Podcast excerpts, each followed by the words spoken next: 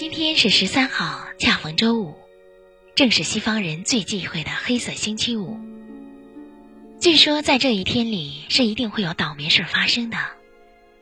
大概是专为阴阳这种说法，就在下午下班的时候，刚才还晴朗的天空突然间乌云密布，似乎正在孕育一场可怕的风暴。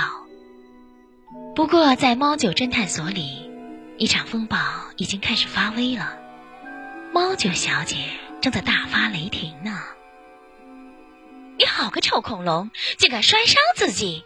还有 Apple 使劲喝生水，故意拉肚子；酒窝更可恶，偏说午饭时候自己吃了有疯牛病病菌的烧牛肉，然后就在办公室里装疯牛，居然用头顶坏了两把扶手椅，就因为那椅面是红色的。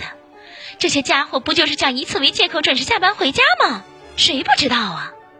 可是他们都走了。那么多文件谁整理？反正自己可是要准时回家看动画片的。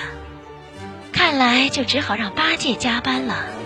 谁叫全侦探社就他没有勇气自残呢？这样想好，猫探长迅速用了他套先以开除相威胁，在空许的奖金的办法，让朱刚口服心不服的接受了加班的事实。然后自己就开始美滋滋的整理东西，准备回家了。可就在这时。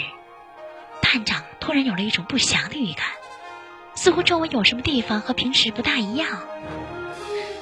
是什么呢？对了，是窗外的车声。平时下班时间，窗外总是车声不断，而今天却静得出奇。在那极度的寂静中，似乎正蕴含着一种